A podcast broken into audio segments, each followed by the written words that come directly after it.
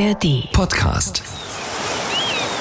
Pfeffer, Curry, Kardamom oder Zimt. Unsere Küchengewürze kommen aus aller Welt und sie haben eine lange Geschichte. Wie funktionierte der Gewürzhandel früher? Wie funktioniert er heute?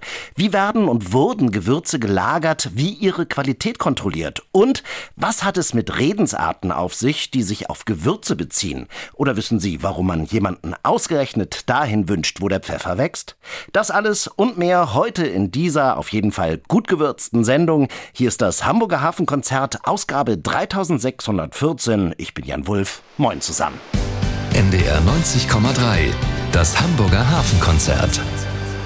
Von Anis bis Zimt. Ohne Gewürze wäre das Essen, ja ich würde sogar sagen das Leben, ziemlich geschmacklos und fade. Kein Wunder also, dass sie eigentlich aus keiner Küche dieser Welt wegzudenken sind. Pro Jahr werden weltweit geschätzt etwa 450.000 Tonnen produziert und verbraucht. Wo aber kommen die einzelnen Gewürze her? Wie werden sie angebaut und was für Geschichten stecken hinter ihnen? Dietrich Lehmann mit einem kleinen Überblick. Sie ist ein Spiegel der Menschheitsgeschichte, die Geschichte der Gewürze. Schon in der Steinzeit nutzten Menschen Kräuter und Beeren, um ihre Speisen zu verfeinern, um Krankheiten zu heilen oder zum Haltbarmachen von Lebensmitteln. Davon zeugen etwa Funde am Bodensee oder in den Anden in Ecuador. Bei den Ägyptern beliebt Rezepte mit Kümmel, Minze, Koriander, Anis und Fenchel. Und die alten Griechen und später die Römer ließen sich von arabischen Händlern, wenn man es sich leisten konnte, mit Zimt, Kardamom, Pfeffer, Nelken oder Muskatnüssen versorgen.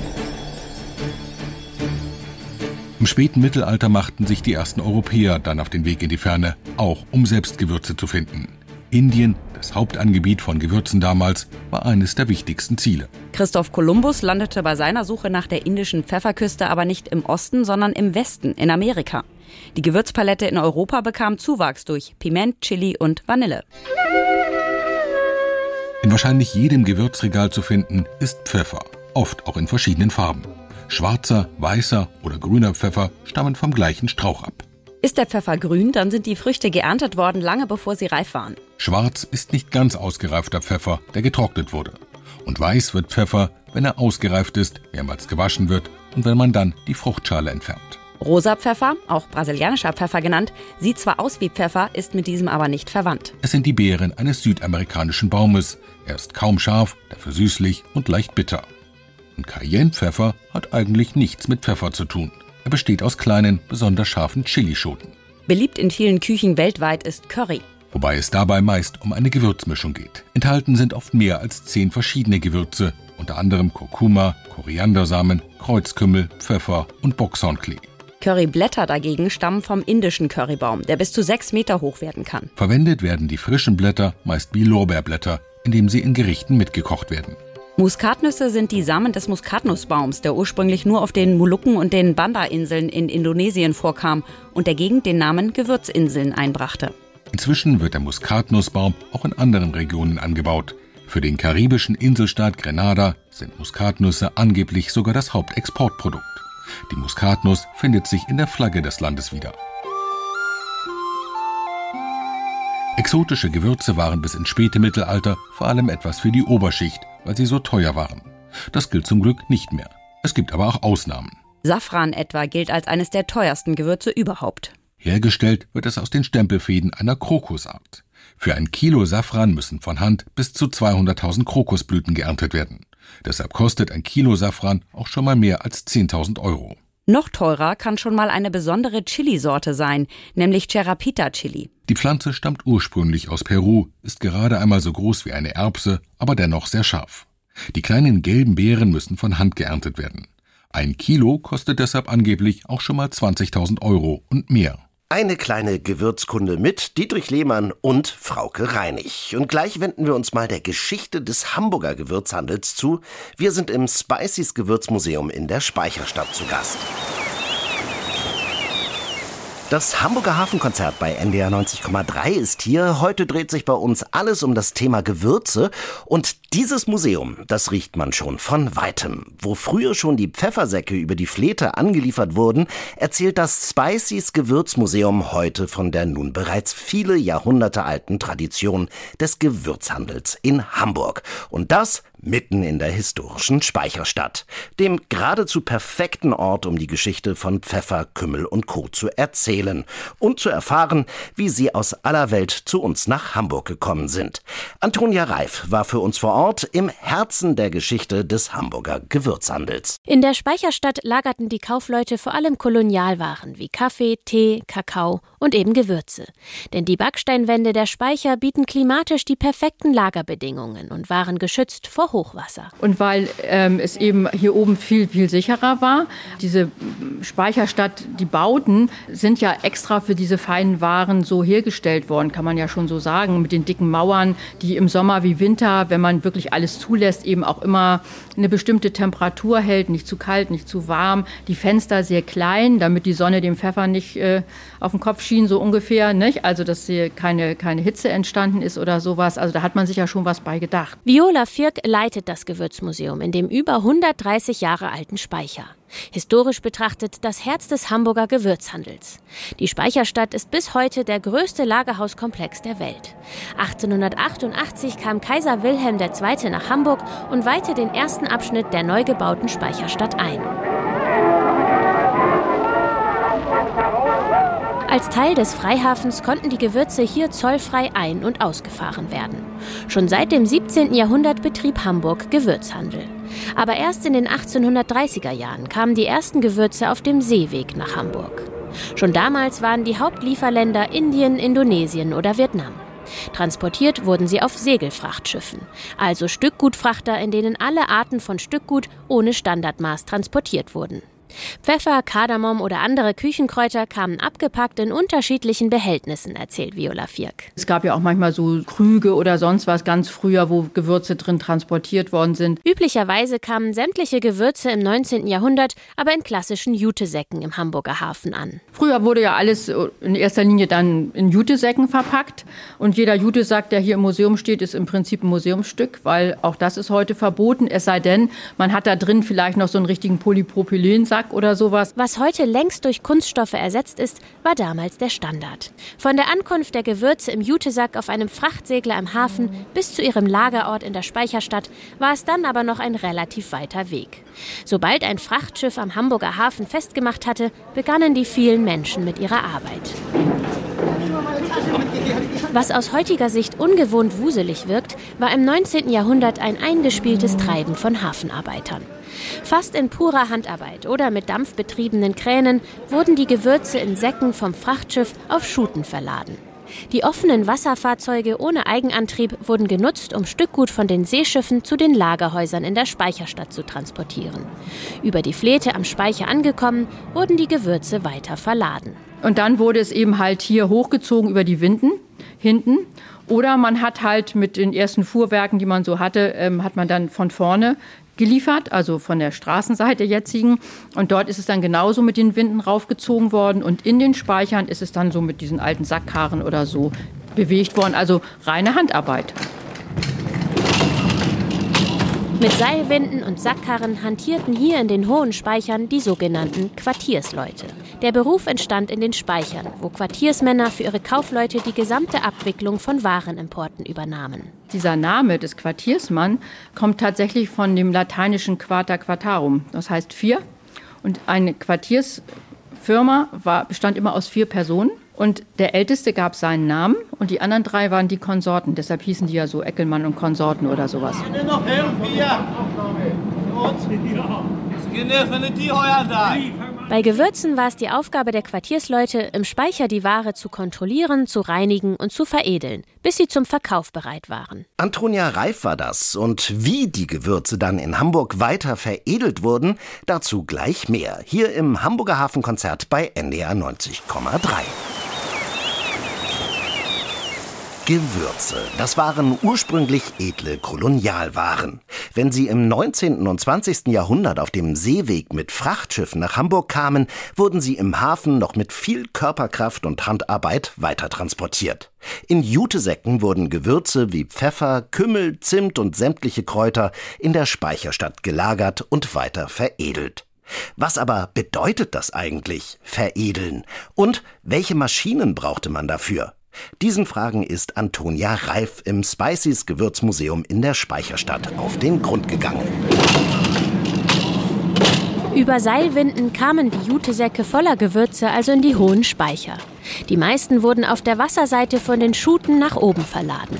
Einige Waren kamen aber auch über die Straßenseite und wurden mit Sackkarren transportiert.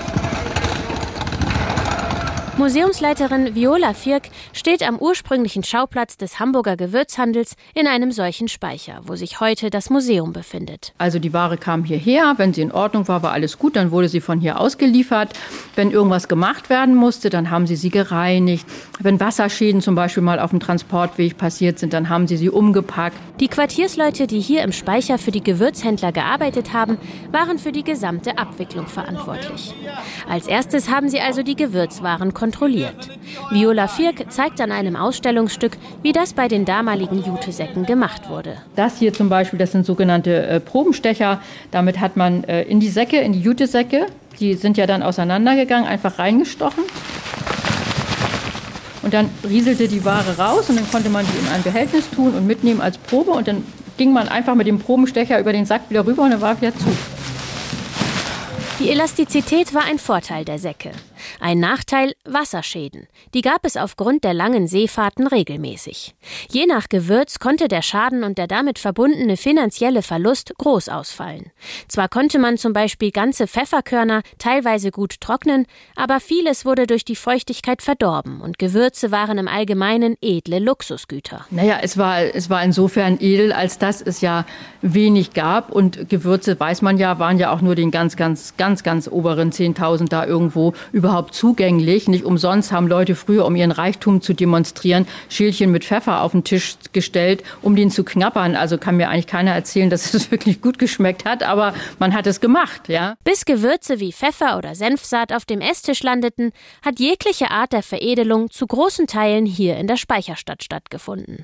Im Gewürzmuseum stehen verschiedene historische Maschinen aus Holz, die dafür benötigt wurden. Alles, was wir hier stehen haben, was noch aus Holz ist, dürfte heute gar nicht mehr laufen, weil Holz splittern könnte und schon könnten Splitter in die Ware kommen. Also heute gibt es ganz, ganz moderne Maschinen zur Reinigung und zum Mischen von äh, Gewürzen, die auch teilweise dann vorher schon über Metalldetektoren laufen, die Gewürze und all solche Dinge, um eben wirklich eine richtig, richtig gute Qualität sichern zu können. Auf den historischen Siebmaschinen hingegen wurde die Ware durchgerüttelt, sodass die guten Pfeffer- oder Senfkörner beispielsweise oben liegen blieben und sämtliche kleinen Teile wie Asche, Steine oder Sandstaub nach unten rausgefiltert wurden. Direkt daneben steht nur ein Teil eines massiven eisernen Stampfwerks. In einer Lohnmühle in Wandsbek wurden damit dann unter anderem Muskat, Vanille oder Pfeffer gemahlen.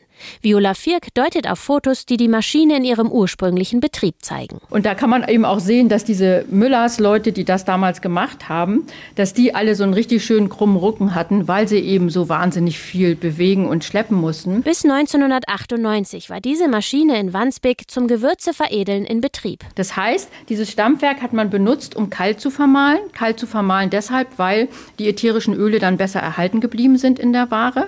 Und man muss sich das so vorstellen, das ist über so ein Zahnrad gegangen, das hat es in Bewegung gesetzt und dann gibt es diese großen dicken Stößel hier, das, also wie ein Riesenmörser sozusagen, ja. Und ähm, die sind dann eben immer durch diese Bewegung nach unten in diese Gefäße gegangen und haben somit die Ware vermahlen. Was heute hochindustrialisiert und in Massenproduktion stattfindet, war im Hamburger Hafen einst seltener und edler Warenhandel, der eben nur den sogenannten Pfeffersäcken vorenthalten war. Im Spices Gewürzmuseum kann man heute auf 400 Quadratmetern die Gewürze als Pflanzen in ihrer ursprünglichen Form und dann in veredelter und teils gemahlener Struktur betrachten, riechen und mit den Händen begreifen. In dem denkmalgeschützten Speichergebäude werden auch heute noch die ursprünglichen Arbeitsabläufe im Hamburger Hafen und die weiten Wege von Gewürzen verständlich vermittelt und nachvollziehbar. Sagt Antonia Reif. Und wenn Sie Lust haben, sich auch einmal das Spiceys Gewürzmuseum anzuschauen, geöffnet hat es jeden Tag von 10 bis 17 Uhr. Erwachsene zahlen 6 Euro Eintritt und Kinder zwischen 4 und 14 Jahren 3 Euro. Das Hamburger Hafenkonzert bei NDR 90,3 ist hier und Gewürze, die spielen nicht nur tagtäglich bei uns in der Küche eine Rolle, Einige von ihnen sind auch in unseren Sprachgebrauch übergegangen. Gutes Beispiel dafür der Pfeffer. Hier in Hamburg, da gibt's ja zum Beispiel den Begriff der Hamburger Pfeffersäcke. Und dass man andere Menschen dahin wünscht, wo der Pfeffer wächst, das haben Sie sicher auch schon einmal gehört. Die Sprache und der Pfeffer. Franziska Storch hat sich darüber mal mit der Germanistin Lina Herz unterhalten. Pfeffer steht heute in jedem Gewürzregal, ob schwarzer, grüner, weißer oder rosa Pfeffer. Doch welcher Pfeffer ist eigentlich im Pfefferkuchen? Backe, backe Kuchen, der Bäcker hat gerufen. Der Name stammt aus einer Zeit, als Pfeffer noch etwas Besonderes, Teures und Exotisches war, sagt Lina Herz. Der Pfefferkuchen ist ja eigentlich auch ein wunderbarer Ausweis dafür, dass der Pfeffer als der König der Gewürze da auch so eine Stellvertreterposition eigentlich einnimmt. Denn letztlich sind es natürlich Gewürzkuchen. Was ist noch im Pfefferkuchen drin? Nelken und Zimt und Kardamom. Also all das Spektrum, was wir dann eben aus dem asiatischen Raum früh mitgebracht haben. Die Germanistin kennt sich besonders gut mit der alten deutschen Sprache aus. Sie weiß, unsere Wörter sind häufig gewachsen. Den Ursprung kann man aber auch heute noch erkennen. Der Begriff Gewürz hängt aufs engste mit dem althochdeutschen Begriff Wurz und Wurzer zusammen, was mit dem für uns geläufigen Begriff der Wurzel zusammenhängt ein Teil der Pflanze und ähm, einen, den man ja mit Vorsicht und auch mit einer guten Dosierung einsetzt. Auf die Dosierung und die Art der Anwendung kommt es auch beim Pfeffer an. Zu viel davon und das Essen wird sehr scharf. Die Schärfe spielt auch eine Rolle bei dem Spruch Pfeffer im Hintern haben. Das geht eigentlich auf die Mehr zurück, dass Kaufleute, Pferdehändler den Pferden früher gerne, bevor sie sie zum Verkauf brachten, Pfeffer an den Allerwertesten schmierten, um sie ein bisschen ja, lebendiger wirken zu lassen, wenn es auch vielleicht schon eher ein alter Gaul war, den man noch loswerden wollte. Das ist die Legende. Das Sprichwort geht dahin, wo der Pfeffer wächst, sagen wir zu den Menschen, die wir nicht mehr sehen wollen. Zum Beispiel, wenn wir wütend auf sie sind. Aber wo wächst eigentlich der Pfeffer? Da, wo er herkommt, ist Indien und da soll man sich auch eben wieder hin verschleichen, wenn man denn nicht mehr gewünscht ist.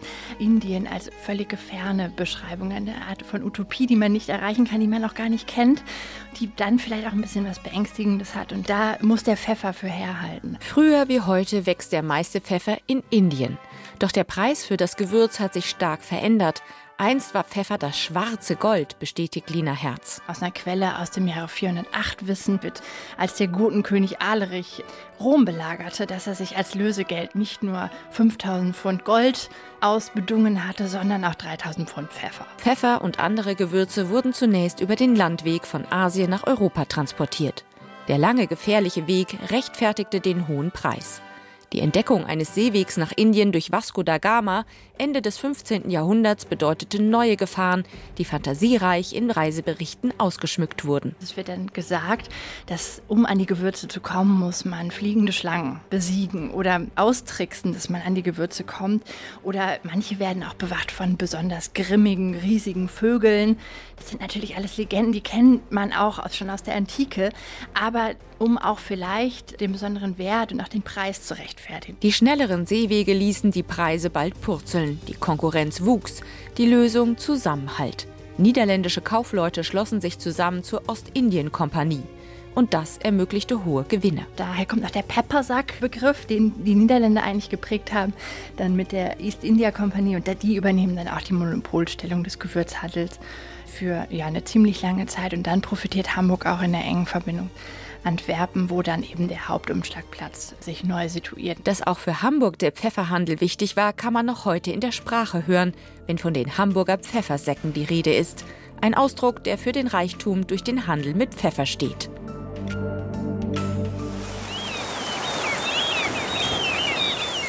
Wenn du mich fragst, wo es am schönsten war, sag ich Sansibar. Diese Zeilen kennen Sie vielleicht auch aus dem Lied Aloha Hiahe von Achim Reichel. Und tatsächlich, Sansibar ist eine wunderschöne Insel. Ein Grund, der diese Insel noch einmal zusätzlich so besonders macht, das ist, dass sie ganz außerordentlich fruchtbar ist, wenn es um den Anbau von Gewürzen geht. Kaum ein Gewürz aus unserem Küchenschrank, das dort nicht angebaut wird. Und Gabriele Struck, die nimmt uns nun mit nach Sansibar. Sie war dort vor einigen Jahren mal unterwegs. Sansibar wird auch die Gewürzinsel genannt. Im Landesinneren des grünen Eilands gibt es viele Plantagen. Der Biologe Fiudi Mitu kennt sich hier bestens aus. Täglich erklärt er Inselbesuchern, welche kulinarischen Schätze hier wachsen und wie sie verwendet werden. Mr. Mitu gräbt eine Wurzel aus, die wie Ingwer aussieht, und schneidet sie auf. Wir nennen das Turmeric, andere sagen Curry, wieder andere Kurkuma. Die Farbe erinnert an eine Karotte. Wir machen daraus Pulver, das den Speisen eine schöne Farbe gibt, aber nicht den Geschmack verändert. Verwendet wird es als Safranersatz, denn Safran ist teuer und Turmeric sehr günstig. Die Gäste, die auf die Plantage kommen, sind aus der ganzen Welt angereist, aus Amerika, Afrika und Europa. Die meisten kennen die Gewürze nur aus dem Gewürzregal. Die Rostockerin Esther Dittmer staunt, als Mr. Mitu eine Muskatnuss aus einer Kapsel nimmt, wie eine Kastanie, nur dass die Frucht eine rote, netzartige Schale umhüllt. Das ist ja ganz äh, eigenartig, also wie so eine rote Koralle, wie so Tentakeln drumrum oder so eine, wie so ein Gewebe, wie so Finger, die sich drumrum legen. In so einer Muskatnuss sind viele Öle. Allein 7 bis 16 Prozent ätherisches Öl. Muskat macht den Leuten gute Laune. Ich esse gern Donut mit Muskat. Vorsichtig schält Mr. Mitu Rinde von einem Baum und gibt sie seinen Gästen zum Riechen. Streifen für Streifen schneiden wir die Rinde vom Zimtbaum ab. Fünf Tage lang lassen wir sie in der Sonne trocknen, dann wird sie zu Pulver gerieben. Schmeckt sehr gut mit Zucker vermischt. Die meisten hier mögen Apfelkuchen mit Zimt, aber auf Sansibar wachsen leider keine Äpfel, also machen wir Zimt in den Kürbiskuchen. Vanilleschoten. Noch sind sie grün und haben kein Aroma. Neben Safran gehört Vanille zu den teuersten Gewürzen, erklärt der Experte Mitu. So we have to keep it grow until the color change yellow. Wenn die Schoten gelb werden, nehmen wir sie ab. Dann kommen sie für ein paar Minuten in heißes Wasser. Zwei Tage lang werden sie morgens und abends jeweils zwei Stunden lang gedämpft. Die Fermentierung dauert gut zwei Wochen. Das macht Vanille so teuer. Ein richtiger Sansibar-Exportschlager sind seit Jahrzehnten Gewürznelken. Als grüne Frucht, die an die Knospen von Porzellanblumen erinnern, werden sie geerntet. In wenigen Tagen sind sie so braun, wie wir sie aus dem Gewürzregal kennen. Gabriele Struck war das. Sie war auf der Gewürzinsel Sansibar unterwegs. Pfeffer, Curry, Nelken und auch viele andere Gewürze werden im Hamburger Hafen umgeschlagen und gelagert. Schätzungen gehen von etwa 80.000 Tonnen Gewürzen aus, die in Hamburg pro Jahr ankommen. Dass dabei nichts ins Land kommt, was verunreinigt ist oder gar gefährlich, darüber wacht das Veterinär- und Einfuhramt im Hafen.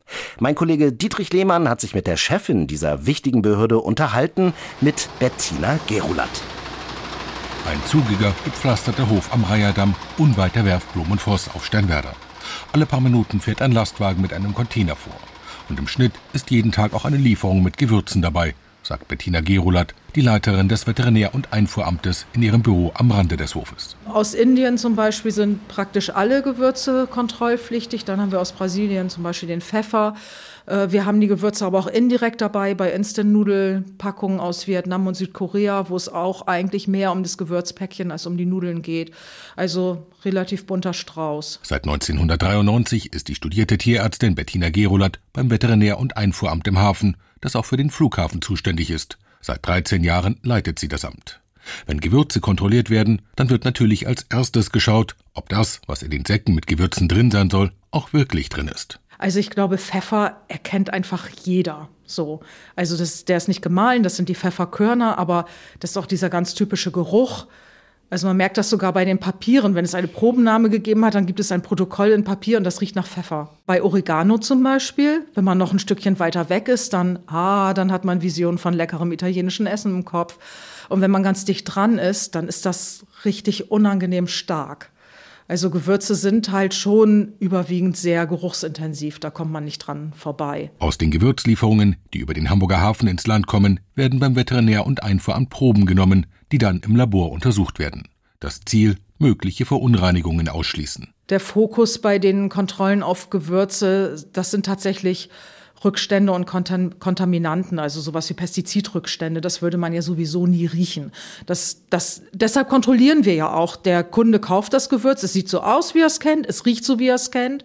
Was er nicht weiß, ist, wenn es nicht kontrolliert ist, dass vielleicht Pestizidrückstände drin sind, die gesundheitsschädlich sind. Wie aber gelangen eigentlich schädliche Stoffe in die meist teuren Gewürze? Das kann gezielte Zugabe machen. Ähm, Ethylenoxid ist ja vor ein paar Jahren ziemlich durch die Presse gegangen, hat uns dann noch einiges mehr an Kontrollen beschert. Ähm, oder aus dem Prozess resultieren. Wir haben äh, Untersuchungen auf Salmonellen bei Gewürzen zum Beispiel. Und wer etwas älter ist, so wie ich, der erinnert sich vielleicht, dass es auch schon mal bei Paprika ein Thema war und Paprikachips. Das ist irgendwie in den Herkunftsländern einfach aus der, auf der Straße ausgebreitet und getrocknet wurde. Und ähm, also wir haben Paprika ist im Moment keine Problematik, aber wir haben ähm, Pfeffer zum Beispiel und ähm, kann eben auch das Handling sein. Also es gibt ganz verschiedene Eintragungsmöglichkeiten für unerwünschte Stoffe. Dank der engen Kontrollen, nicht nur in Hamburg, sondern in allen EU-Ländern, gelten importierte Gewürze insgesamt als relativ sauber und sicher, sagt Bettina Geroland. Im Grunde rechnet man damit, dass schlechte Ware kommt und wir versuchen dann die wenigen guten rauszufischen. Umgekehrt wird ein Schuh draus. Und zu Recht geht man davon aus, dass es überwiegend gute Ware ist und man versucht, die wenigen rauszufischen, die eben nicht in Ordnung sind. Ähm, das muss ja auch gar nicht kriminelle Energie oder Absicht sein. Also es geht ja, jedem geht irgendwie mal was schief und es passiert mal irgendwas, was ähm, man nicht bedacht hat oder was so nicht geplant war. Und dafür sind wir dann da, um das aufzuspüren. Wie viele Gewürze im Hamburger Hafen umgeschlagen werden, dazu gibt es keine offiziellen Statistiken.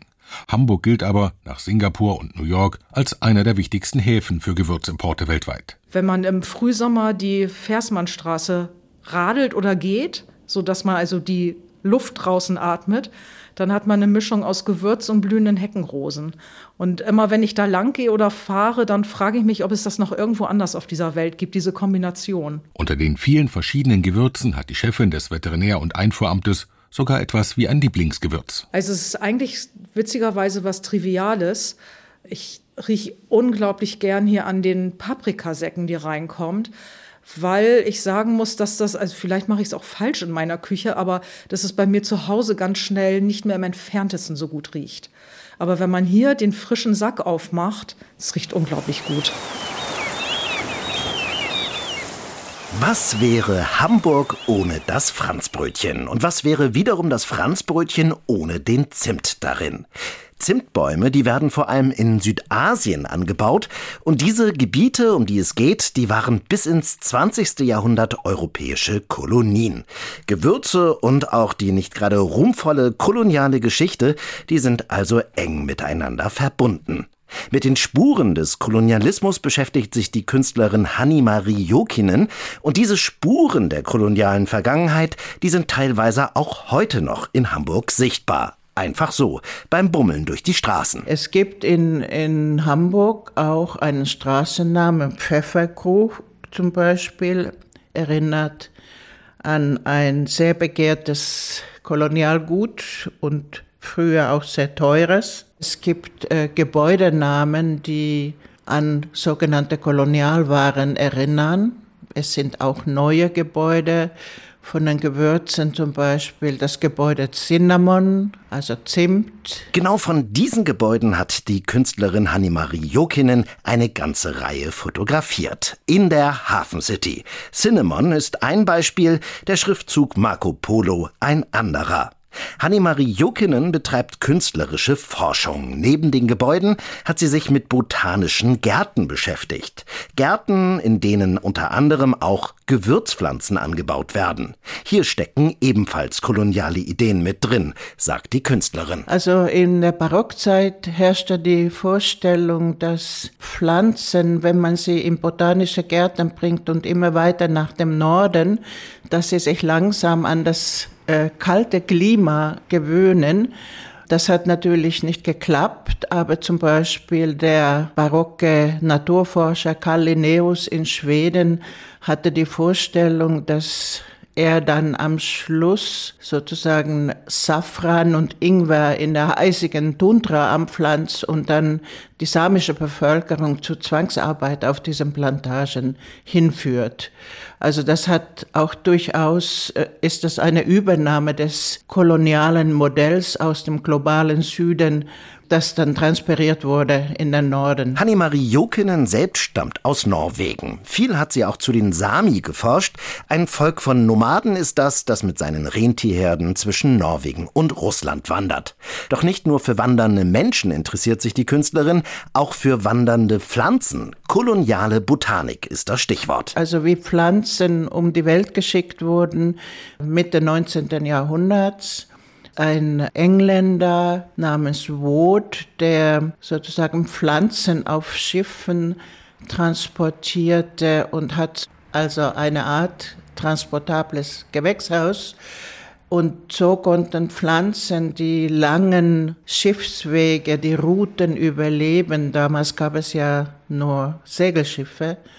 Und die Vorstellung davon, dass man Nutzpflanzen isoliert von der Natur hat halt nicht geklappt, weil mit der Erde, die da mittransportiert wurde, kamen alle möglichen Schädlinge, Schimmelpilze und vernichteten wieder die Ernten. Wutsche Kästen heißen diese kleinen Gewächshäuser, mit denen die Gewürzpflanzen transportiert wurden. Jokinen hat sie auch schon nachgebaut.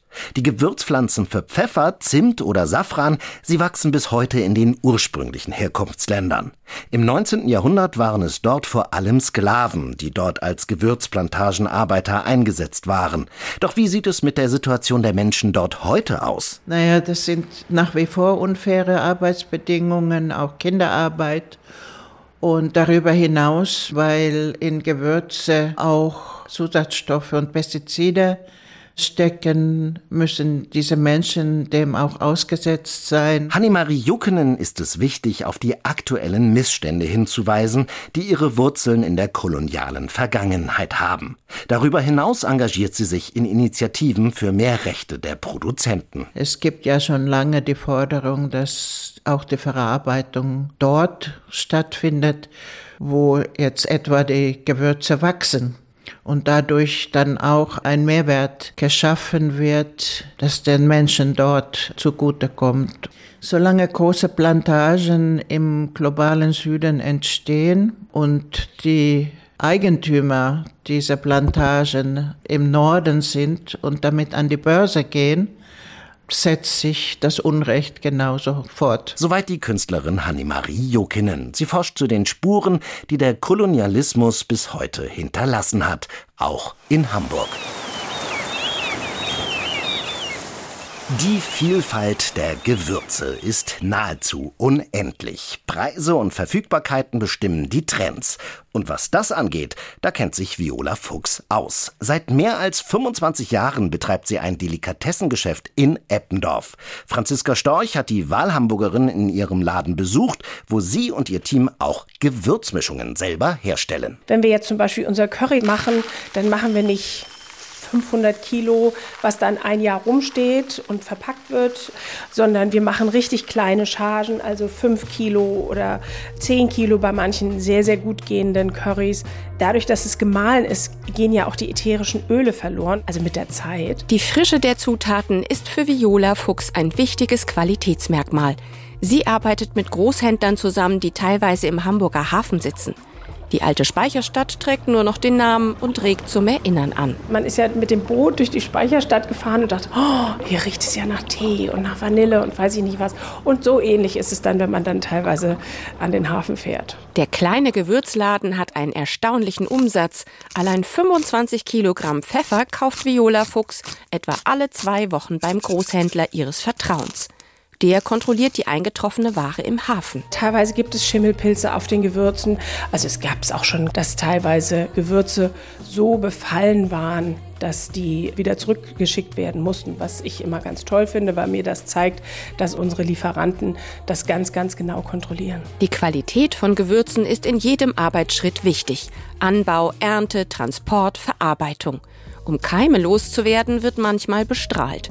Das kommt für die Gewürzliebhaberin nicht in Frage. Also zum Beispiel, wenn ich jetzt unseren Koriander nehme, kann ich den einpflanzen und da kommt eine Korianderpflanze raus. Bei bestrahlten Gewürzen kann man das nicht machen. Und es sind Atomstrahlen, die sind nicht gut für den Körper. Die Liebe zu Gewürzen wurde Viola Fuchs schon in die Wiege gelegt. Sie wuchs teilweise im Laden ihrer Großeltern auf, die ein Gewürzgeschäft in Wiesbaden hatten. Bei meinen Großeltern war das ja natürlich alles noch ein bisschen anders. Sojasauce oder Maggi gab es da alles noch gar nicht. Es gab ja auch noch nicht so viele Supermärkte, es gab eher so Tante-Emma-Läden und die Gewürzauswahl war auch noch nicht so groß. Also es gab drei Pfeffer und ein Salz, was sich für heute sehr geändert hat. Wenn Viola Fuchs an das Geschäft zurückdenkt, hat sie den Duft von Vanille in der Nase. Damals war das noch sehr exotisch. Aus der Mode gekommen sind seither Lorbeerblätter. Dafür gibt es neue Trends, Gewürzmischungen, die verschiedene Geschmacksrichtungen verbinden, wie süß, salzig und scharf. Ihre letzte Entdeckung hat sie aus den USA mitgebracht. In New York gibt es ganz viele kleine Stände und sämtliche Stände, die Früchte verkaufen, machen da ein ganz bestimmtes Gewürz drauf. Das ist Chili mit Zitrone. Das fand ich so toll auf meiner Mango, dass ich das hierher mitgebracht habe und sofort nachgemischt habe. Klassiker in dem Laden in Eppendorf sind die selbstgefüllten Gewürzmühlen auf der Basis von Salz oder Pfeffer. Der Renner nicht nur in der Osterzeit heißt Ich will aufs Ei. Salz, rosa Pfeffer und mehr. Manche Trends passieren eher unscheinbar, sie kommen und gehen, aber Pfeffer, der ist ein Dauerbrenner.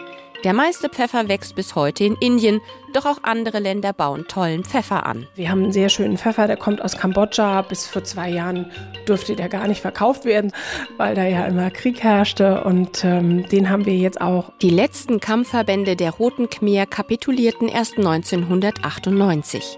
Die Aufarbeitung dauert seither an, wobei Demokratie und Menschenrechte immer noch auf sehr wackeligen Füßen stehen. So spiegelt sich die Weltgeschichte bis heute im Pfefferhandel wider, selbst im kleinen Gewürzladen der Viola Fuchs in Hamburg-Eppendorf.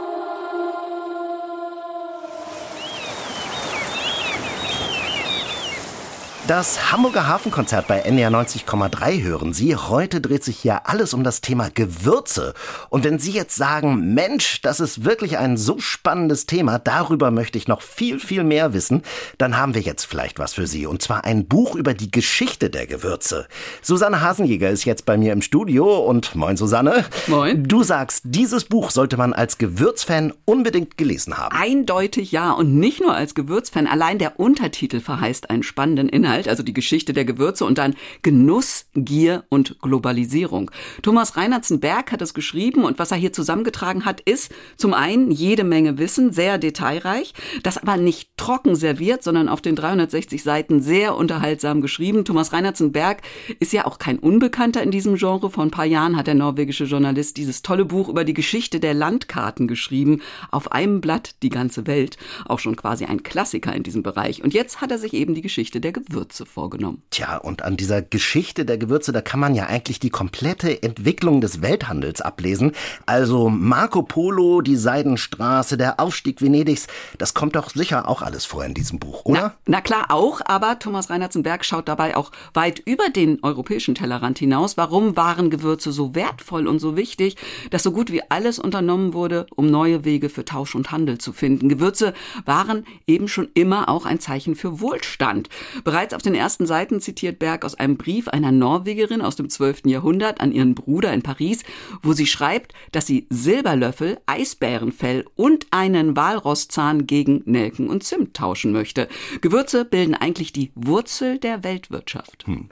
Ingwer, Nelken, Kardamom, das waren ja auch immer schon Heilmittel. Gewürze wurden auch für religiöse Rituale genutzt oder als Aphrodisiakum.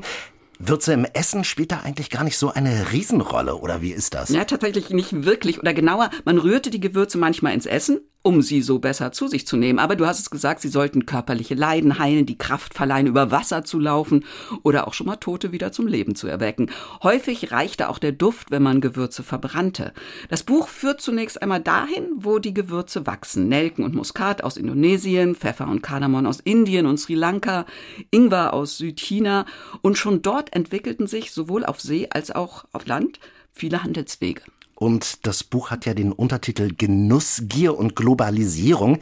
Das war ja schnell auch kein friedlicher Handel mehr. Ja, der Wert der Gewürze brachte es mit sich, dass auch europäische Kolonialmächte Schiffe losschickten, denn zu der Zeit war das, was wir heute in jedem Supermarkt in vielen kleinen Dosen und Tüten finden, mal so wertvoll, eben wie Edelsteine, Glas oder wertvolle Stoffe.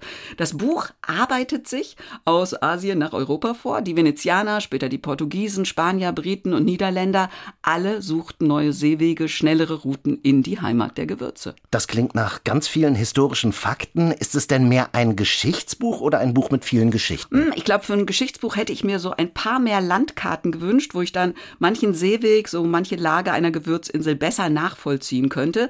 Aber andererseits gibt es viele, viele Illustrationen, die das Ganze auflockern und es ist Thomas Reinertzenberg gelungen, auf der einen Seite viel Fachkunde und auf der anderen Seite viele Anekdoten zusammenzufügen. Also kein Buch, was man am Stück vielleicht wegliest, aber Liebhaberinnen und Liebhaber von Ingwer, Muskat und Zimt werden mit diesem Buch auf jeden Fall ihre Freude haben. Vielen Dank, Susanne Hasenjäger. Und nochmal die wichtigsten Daten. Das Buch von Thomas Reinhartzenberg heißt Die Geschichte der Gewürze, Genuss, Gier und Globalisierung. Es ist im Hauptverlag erschienen, hat 360 Seiten und kostet 38 Euro. Und das war das Hamburger Hafenkonzert für heute. Nächste Woche, da sind wir natürlich wieder für Sie da. Und da gibt's hier den Hafenreport zu hören mit vielen unterschiedlichen Themen aus dem Hamburger Hafen und der maritimen Welt. Bis bald, sagt Jan Wulff. Das Hamburger Hafenkonzert. Am Sonntag immer morgens um 6 und abends um 19 Uhr. Bei NDR 90,3. Wir sind Hamburg.